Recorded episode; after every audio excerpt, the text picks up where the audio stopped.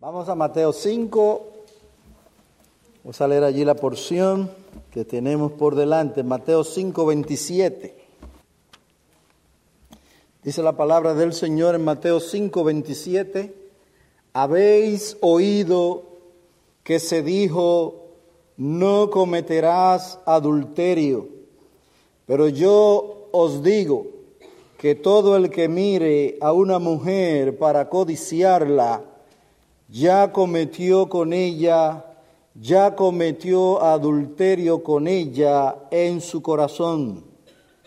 Y si tu ojo derecho te es ocasión de pecar, arráncalo y échalo de ti, porque te es mejor que se pierda uno de tus miembros y no que todo tu cuerpo sea arrojado al infierno.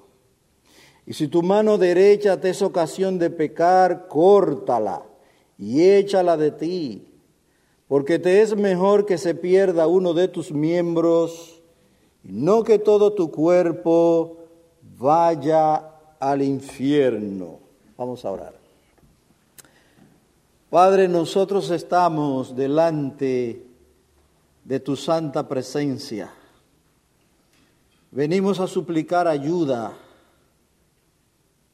tú nos concedas tu espíritu para que podamos hablar como debemos, ser fiel a las escrituras. Señor, que esto sea para edificación de los creyentes, santificación de tu pueblo y también para salvación de los perdidos. Señor, para estas cosas no hay nadie que sea suficiente. No hay nadie que sea capaz. Ten misericordia, como dice el himno, y danos bendición. Súplenos tu espíritu, Señor, para que hablemos como debemos hacerlo, y glorificar así tu nombre y tu pueblo sea edificado. La sangre del Cordero sea sobre nosotros en esta hora y Él reciba la gloria. Te lo pedimos en su nombre. Amén. Amén. Bien, vamos a comenzar a ver, como dijo el pastor, este tema, la prohibición del séptimo mandamiento. Lo vamos a ver en dos partes. Hoy veremos el hecho, la realidad del adulterio y en la próxima ocasión veremos el origen ¿Dónde está la semilla de este pecado del adulterio? Y veremos también algunas enseñanzas de la Biblia para ser libres de este pecado. En esta noche vamos a ver en qué consiste la prohibición del séptimo mandamiento. Y es bueno que sepamos que en este pasaje el Señor está enseñando acerca de la vigencia de la ley, la permanencia de la ley. Y lo, y lo dice con estas palabras, no penséis que he venido para abolir la ley o los profetas, no he venido para abolir, sino para cumplir. Porque en verdad os digo que hasta que pasen el cielo y la tierra, no se perderá ni la letra más pequeña, ni una tilde de la ley hasta que todos, hasta que toda se cumpla. Cualquiera pues que anule uno de estos mandamientos, aun de los más pequeños, y así lo enseñe a otros, será llamado muy pequeño en el reino de los cielos, pero cualquiera que los guarde y los enseñe, Cristo autoriza enseñar su ley por esta palabra. Cualquiera que los guarde y los enseñe, este será llamado grande en el reino de los cielos. Y entonces da algunos ejemplos de que esta ley está vigente. Habéis oído que se dijo a los antiguos, no matarás. Ese es un ejemplo de la vigencia y permanencia de la ley. Pero nosotros vamos a ver no este primer ejemplo, sino el segundo. Habéis oído que se dijo, no cometerás adulterio. Estos dos ejemplos nos pone el Señor para mostrarnos que su ley moral tiene vigencia,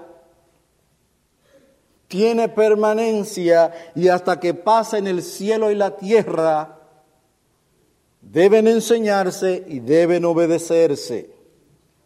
Dice un autor, al igual que el ejemplo relacionado con el pecado de asesinato, este otro comienza con una cita directa, una cita directa de los diez mandamientos, Éxodo 20:14, donde dice, no cometerás adulterio. Y no se añade más nada. Solo está el mandamiento.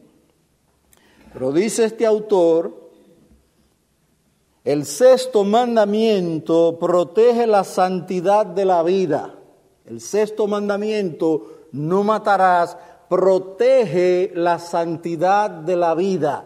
La vida humana debe ser respetada. El, el sexto mandamiento protege la santidad de la vida y el séptimo mandamiento protege la santidad del matrimonio.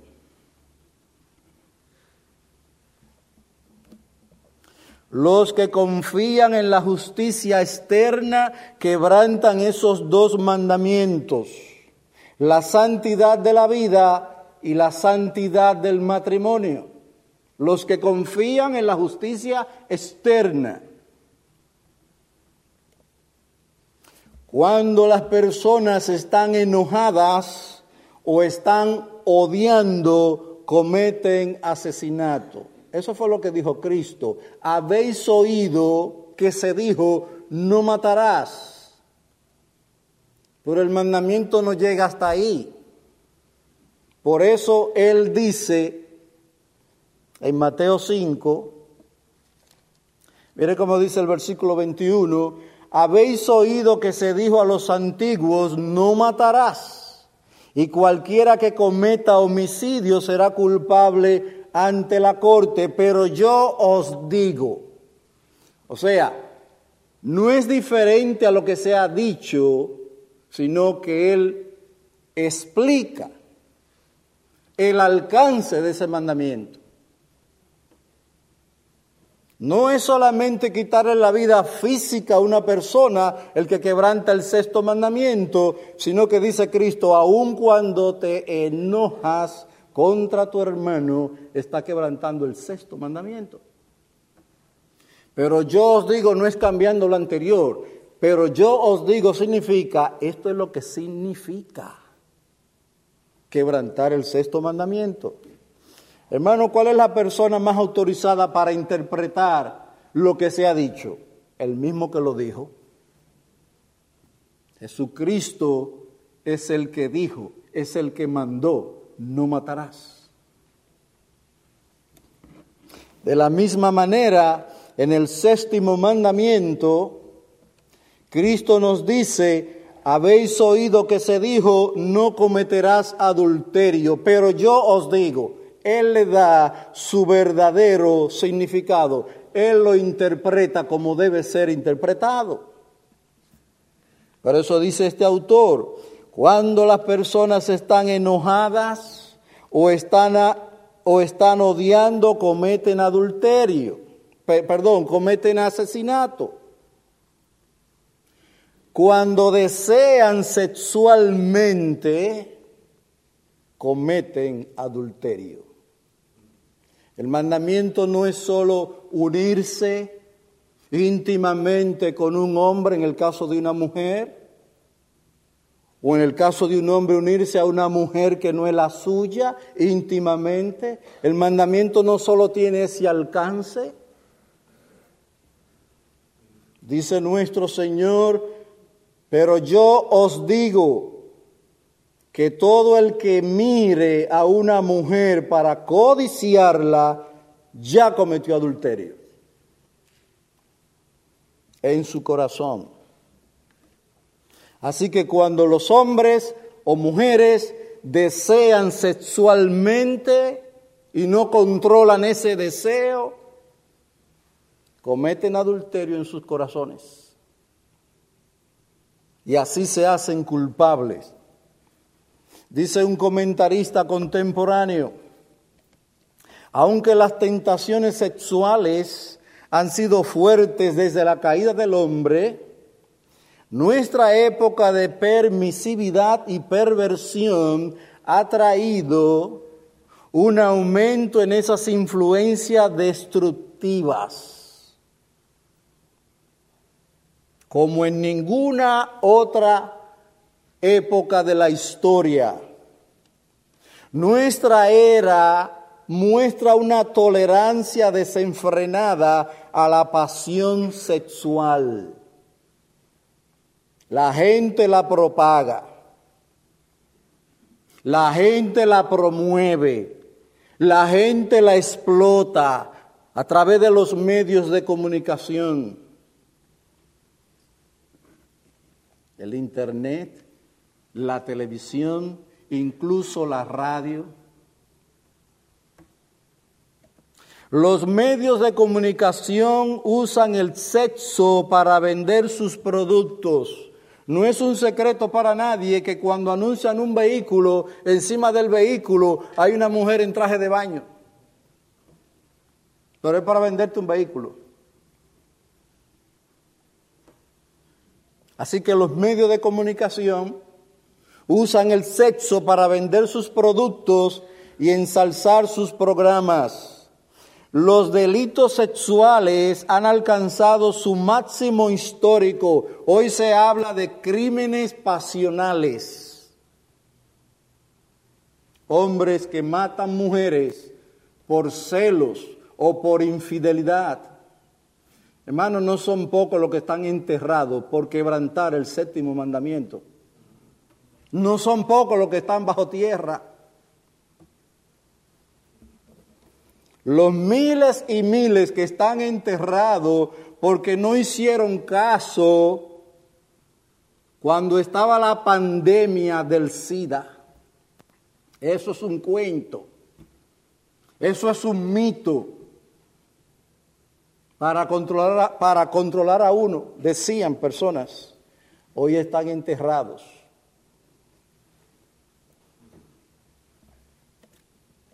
Los delitos sexuales han alcanzado su máximo histórico, mientras que se justifican la infidelidad, el divorcio y la perversión. Y usted oye las voces de la gente que esto es un asunto personal. Eso es de cada quien. Sí, se justifica la infidelidad el divorcio y la perversión. Mientras que el matrimonio, la fidelidad sexual y pureza moral son menospreciados, ridiculizados. Tú eres hombre de una sola mujer, cuá, cuá, cuá, cuá, y se ríen hasta con la muela de atrás.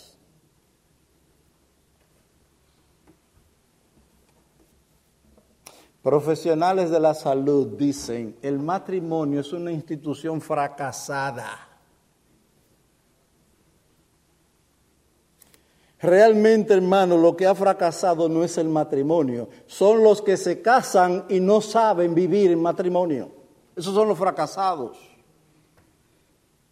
Esta no es una institución fracasada.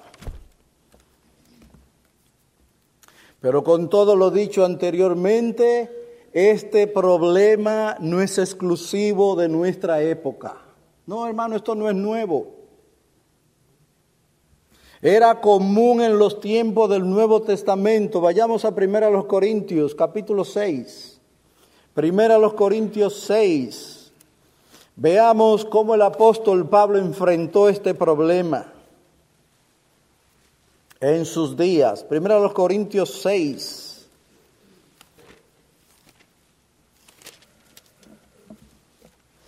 Ya sabemos o hemos oído del desorden que había en la iglesia de Corinto. Algunos de la iglesia visitaban templos de idolatría donde habían prostitutas. Ya hemos oído del caso del hombre que vivía con la mujer de su padre y nadie en la iglesia alzaba la voz de protesta. Dice Pablo, ¿y ustedes están envanecidos con ese problema ahí adentro? Oiga lo que dice el apóstol en el capítulo 6, versículo 13. Los alimentos son para el estómago y el estómago para los alimentos, pero Dios destruirá a los dos. Sin embargo, el cuerpo no es para la fornicación, sino para el Señor. Y el Señor es para el cuerpo. Este dicho o este refrán, los alimentos son para el estómago y el estómago para los alimentos, como dicen algunos, era un dicho corinto o un refrán corintio ¿Y qué era esto? Dice un autor, este era otro dicho corinto. Este podría asumir un paralelo entre el hambre por comida y el impulso sexual como un pretexto para justificar cualquier forma de, indulgencia sexual como algo natural e irresistible. Ellos decían, el estómago es para los alimentos y el alimento para el estómago. Así que cuando el cuerpo tiene deseo sexual, tiene que, como, como si tuviera hambre. Cuando tú tienes hambre, tú comes. Cuando tú tienes sueño, tú te acuestas a dormir.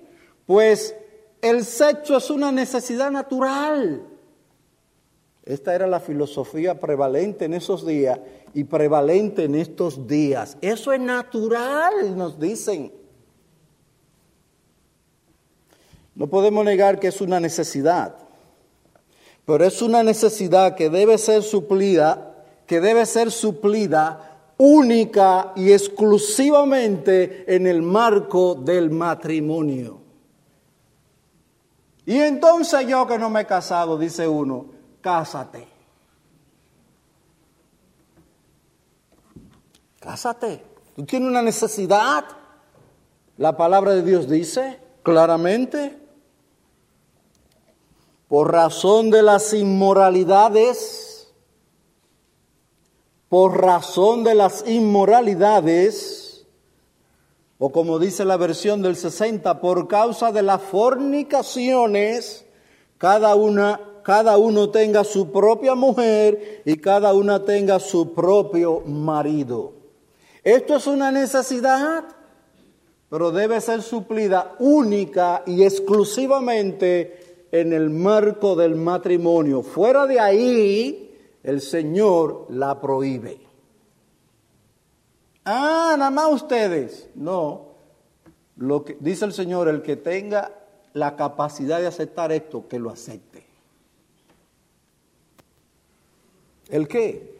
Que eso es exclusivamente ese privilegio, esa bendición, ese don de Dios es exclusivo en el marco del matrimonio. Fuera de ahí está prohibido este privilegio. Tenían la mentalidad o la filosofía, los corintios, que esto era una necesidad natural como comer o beber sin ninguna repercusión o consecuencia moral. Y eso es lo que algunos piensan hoy en día. Esto tiene repercusión moral. Esta es una manera errónea y equivocada de pensar. Los corintios estaban equivocados al pensar que una unión sexual con una prostituta, solo porque era física, no afectaba su relación con Cristo. Lo único que se involucra es el cuerpo, no el alma. Pero ¿qué dice la palabra de Dios? Ahí mismo en Corintios 6, oiga lo que dice el apóstol.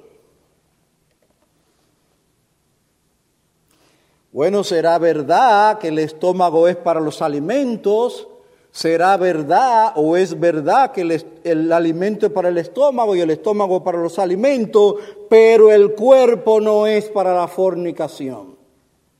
Eso lo dice el apóstol Pablo. Sino para el Señor.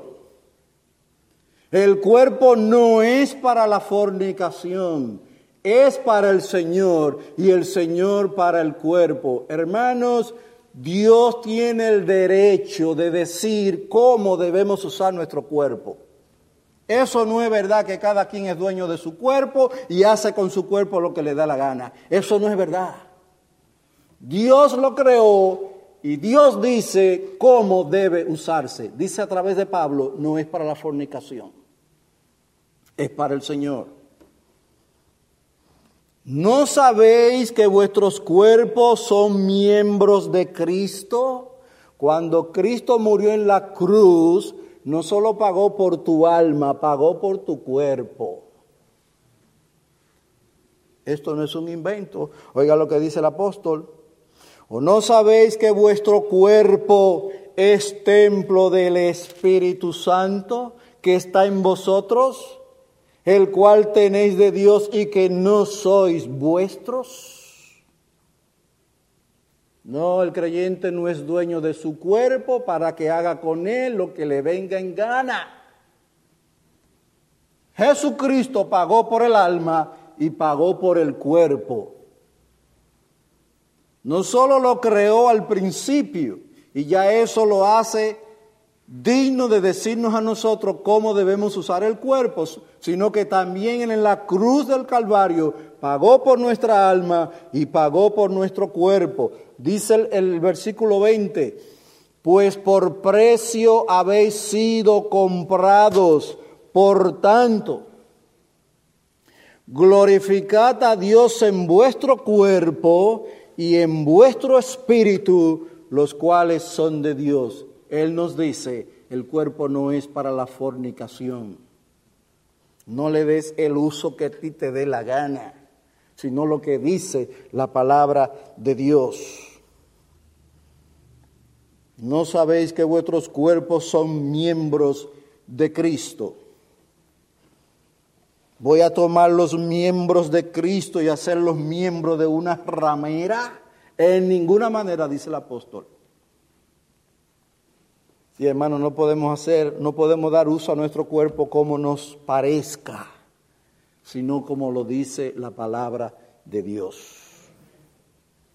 Con todo lo dicho anteriormente, este no es un problema nuevo o exclusivo de nuestra era, era un problema en los días del apóstol Pablo. Ya hemos visto cómo él trató este asunto y esta filosofía de pensar que la necesidad sexual debía suplirse de la misma manera que como usted come, se come un plato de arroz o bebe un vaso de agua. No, no, no, no, no, dice el apóstol, no. A causa de las inmoralidades, que cada uno se case con su esposa, cada una tenga su esposo, porque es en ese estado exclusivamente donde se permite el privilegio de las relaciones íntimas entre un hombre y una mujer, solamente.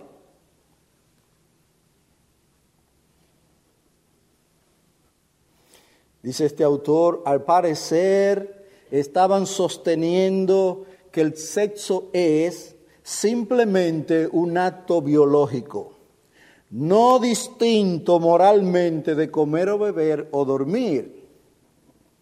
Y ya hemos visto la respuesta del apóstol Pablo con respecto a esto, con respecto a esto, la necesidad sexual no es como comer o beber. esta necesidad debe ser suplida únicamente en el marco del matrimonio, exclusivamente.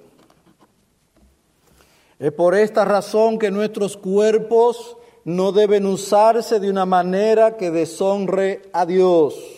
Él lo creó, mora en él por su espíritu. La Biblia dice que el espíritu de Dios mora en los creyentes. Eso es una declaración bíblica. Y Dios tiene todo el derecho de decirnos y ordenarnos. Tiene todo el derecho de decirnos y ordenarnos cómo hemos de usar nuestros cuerpos. Por eso manda, por eso ordena, no cometerás adulterio. La misma filosofía que corrompió a Corinto envuelve hoy en día a la mayor parte de la sociedad occidental y yo diría que oriental también. Esa misma filosofía envuelve a la mayor parte de la sociedad occidental y no se escapan los orientales en un mar de exceso y perversión sexual en sus diversas formas. La licencia sexual está destruyendo vidas de manera física, moral, mental y espiritual.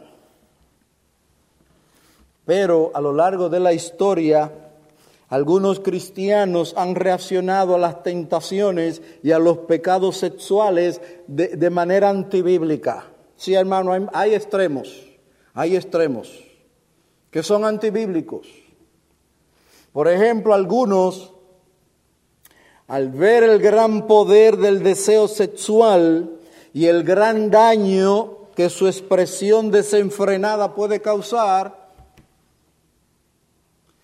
a veces han concluido que el sexo en sí es malo y que esto debe evitarse a toda costa y que debe condenarse y evitarse por completo. Esa posición es antibíblica. Por eso el apóstol Pablo dice que en los últimos días algunos apostatarán escuchando a espíritus de demonios. ¿Y qué enseñan esos espíritus demoníacos? Dice, mandarán abstenerse de alimentos y mandarán abstenerse de casarse. Ah, eso suena, no, eso no suena tan, tan malo. Lo dice el apóstol, esas son doctrinas de demonios. Sí, el concluir que el sexo, porque, es una, porque cuando esto se sale de su marco, destruye, hermano, piensen esto como un fuego que comienza con una chispa. Cuando el fuego es una chispa, usted la apaga fácil. Pero cuando el fuego se sale de control, cuando la casa está en llama, llame los bomberos.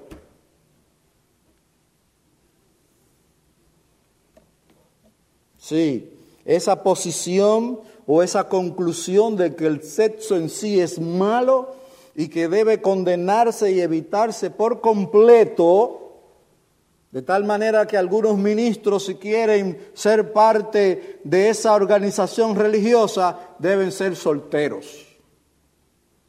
Eso es antibíblico.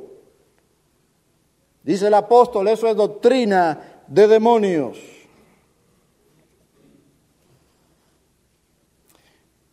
Hay personas que ante esta perspectiva o concluir de esta manera se van a los monasterios, se van a las cuevas, se desaparecen del bullicio porque el sexo o la relación íntima entre un hombre y una mujer es mala. Eso es antibíblico. Dice este autor el escapismo geográfico, la mutilación física. Si usted no sabe, en la historia ha habido personas que se han castrado, que se han eliminado miembros de su cuerpo porque entienden que esto es malo. O a otros se lo han hecho para evitar que sigan de perverso. Lo han castrado. Dice este autor, la mutilación física o cualquier otra forma de celibato obligado violan el propósito de Dios, porque Dios es el que dice honroso sea en todos el matrimonio. Y añade, y el lecho sin mancilla, honrosos. Este es un estado honroso y que debemos honrar obedeciendo el séptimo mandamiento. No cometerás adulterio. Dios cuida la santidad del matrimonio con este mandamiento.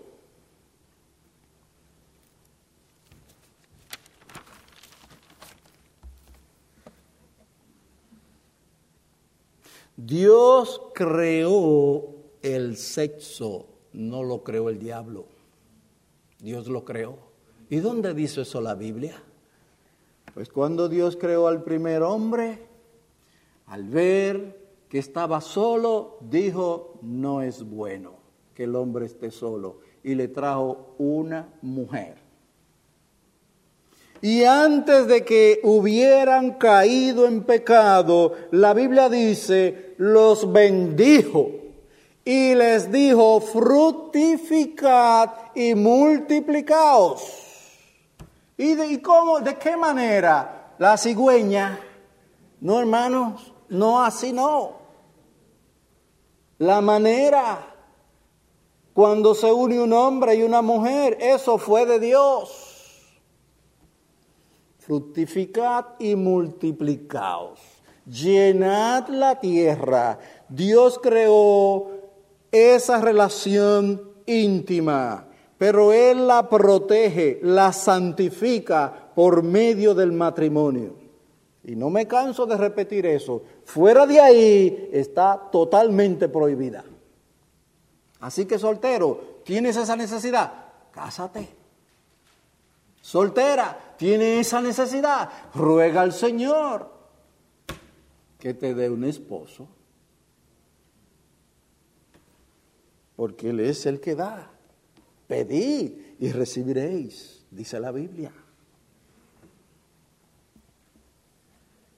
Dios creó el sexo y lo ofrece como una bendición, como un don para aquellos que lo disfrutan dentro de los límites del matrimonio.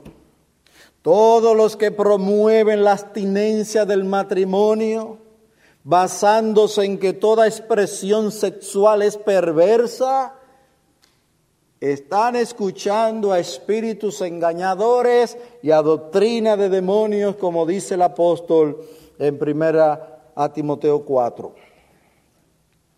Al hablar de la relación matrimonial, Pablo ordena, Pablo ordena por el Espíritu de Dios, el marido cumpla con la mujer el deber conyugar. Y esto se refiere a la unión íntima.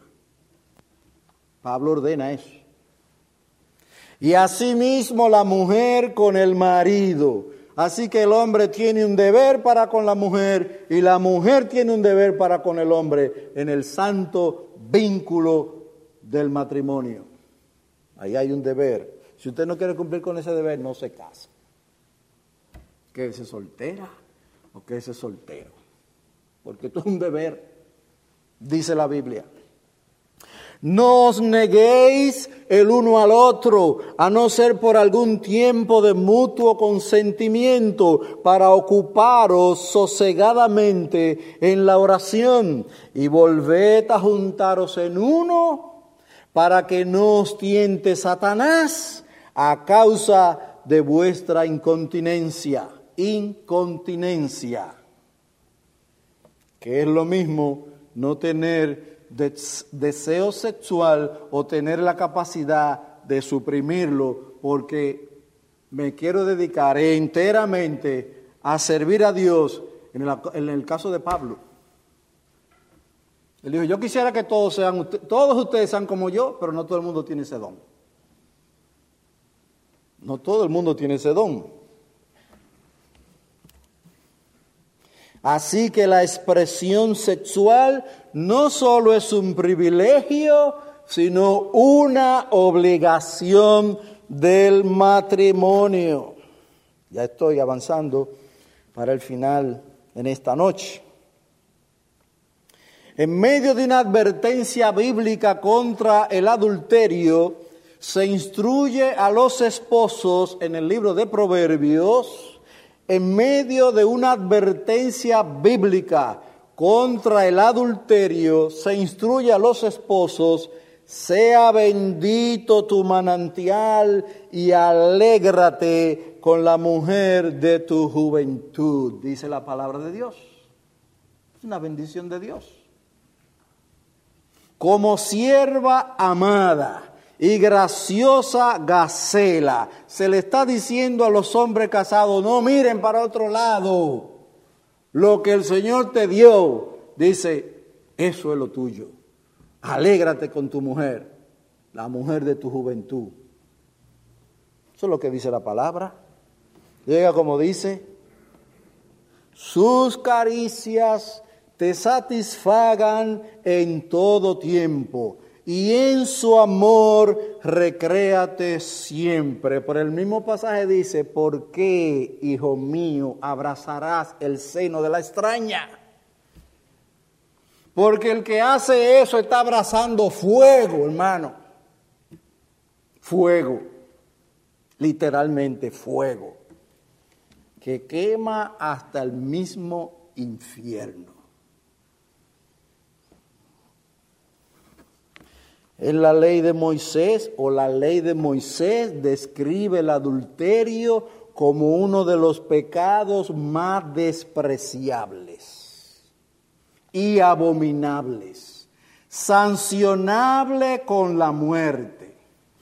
Les dije al principio que el mandamiento en Éxodo 20 dice solamente no cometerás adulterio, pero Dios amplía el mandamiento más adelante.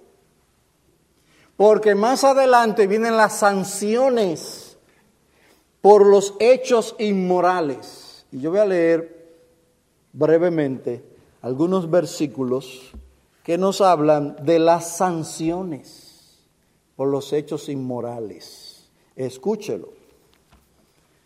Esto está en Levítico 20, dice así. Si un hombre comete adulterio con la mujer de otro hombre, que cometa adulterio con la mujer de su prójimo, el adúltero y la adúltera ciertamente han de morir, sancionable con la muerte. Ah, pero ya no es así, que usted cree que no es así. Dios sigue matando adúlteros y adúlteras. Dios sigue matando. Yo no voy a decir que todos los casos son iguales, pero hay muchas mujeres que están siendo, en algunos casos o en muchos casos es abuso, hay muchas mujeres que están pagando con la vida su infidelidad.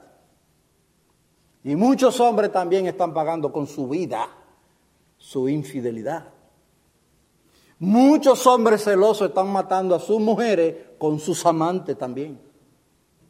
Hay que tener cuidado, porque esto es un fuego, hermano, un fuego que cuando se enciende, ¿quién lo apaga? Pero aquí dice también en Levítico 20, si alguno se acuesta con su nuera, y ese era el, el de Corinto, capítulo 5, si alguno se acuesta con su nuera, ciertamente han de morir los dos. Han cometido grave perversión, su culpa de sangre sea sobre ellos. Pena por actos de inmoralidad. Oiga más, si alguno se acuesta con varón como los que se acuestan con mujer, los dos han cometido abominación, ciertamente han de morir. Su culpa de sangre, de sangre sea sobre ellos. Eso lo dice Dios. ¿Y usted cree que Dios ha cambiado? Porque los hombres han cambiado. Y muchas de estas cosas los hombres la han legalizado. ¿Usted cree que Dios ha cambiado?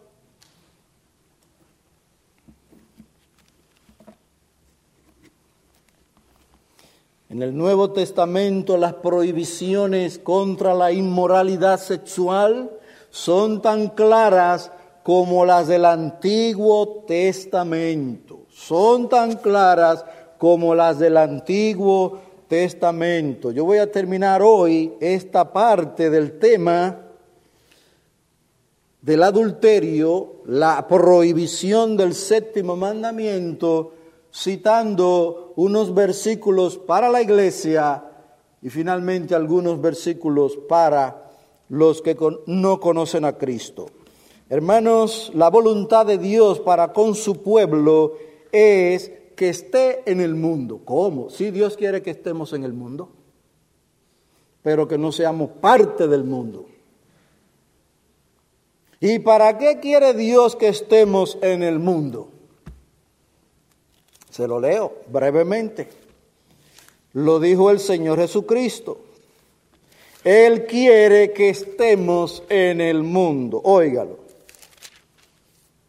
No te ruego que los saques del mundo, sino que los guardes del mal, que los guardes del maligno. Ellos, los creyentes, no son del mundo, como tampoco yo soy del mundo. Santifícalos en la verdad, tu palabra es verdad.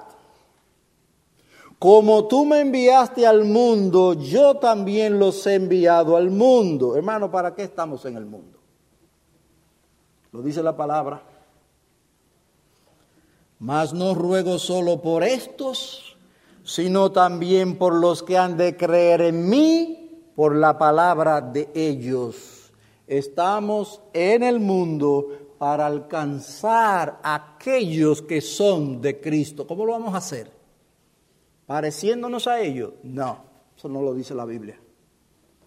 Siendo distinto a ellos. Pareciéndonos a ellos no es el método de Dios para alcanzar a los perdidos, es siendo distintos a ellos. Y en este asunto del adulterio debemos pensar distinto a como piensa el mundo. En este asunto de las relaciones íntimas, las relaciones sexuales, debemos pensar distinto a como piensa el mundo. Oiga lo que dice la palabra de Dios. Se lo leo en el libro o la epístola del apóstol a los romanos.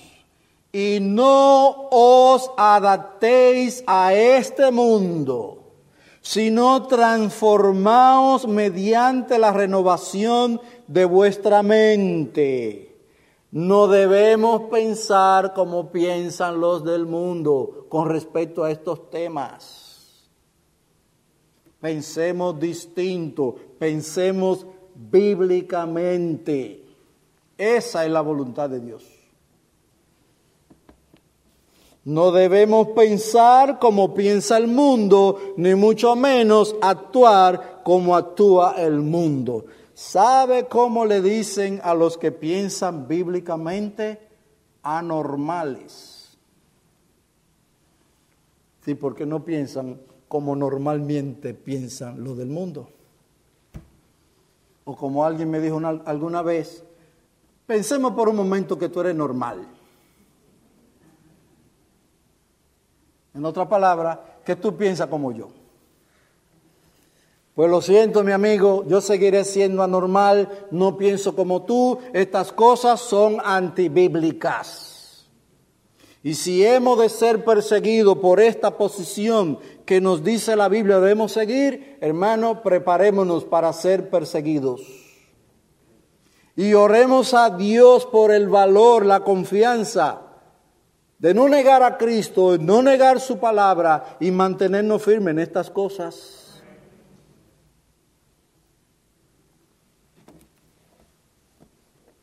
Sí, la voluntad de Dios es que la iglesia esté en el mundo, pero que no forme parte del mundo, no piense como el mundo, ni actúe como el mundo en estas cosas. Que Dios la use, hermano, para nuestra santificación. Que podamos luchar en contra de este pecado, aun cuando es apenas una chispa en el corazón aun cuando es apenas una chispa. Hermano, cuando el fuego es una chispa es fácil de apagar. Si lo apagamos cuando está aquí adentro, el Señor nos bendice. Padre, quita este pensamiento, esto es pecado. Señor, quita esta inclinación, esto es pecado. Eso fue lo que debió hacer David. Cuando la chispa comenzó, David, apaga eso. Deja de mirar a Betsabé, apaga esa chispa. No la apagó y fue tremendo fuego que consumió su propia casa en muchos sentidos. El pago fue muy alto. Las consecuencias fueron amargas, amargas hermanos. Es un momento muy breve de placer comparado con la eternidad en el infierno para los que no se arrepienten. Termino leyendo lo que dice primera a los Corintios para advertir a algún amigo que está aquí entre nosotros y esta es su manera de vivir, esta es su manera de pensar. Él se regocija en su mente en estos pecados. La Biblia dice, Primera a los Corintios, escuche. Hay advertencia de la Biblia en contra de esto. Esto tiene consecuencias, hermanos y amigos. ¿O no sabéis que los injustos no heredarán el reino de Dios?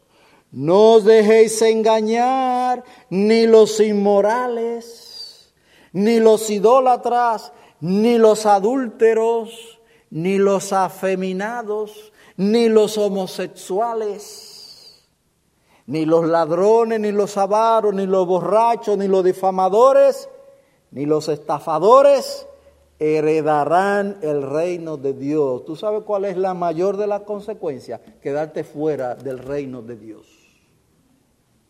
Esa es la mayor de las consecuencias quedarse fuera del reino de Dios. ¿Tú sabes lo que dice la Biblia? Que hay afuera.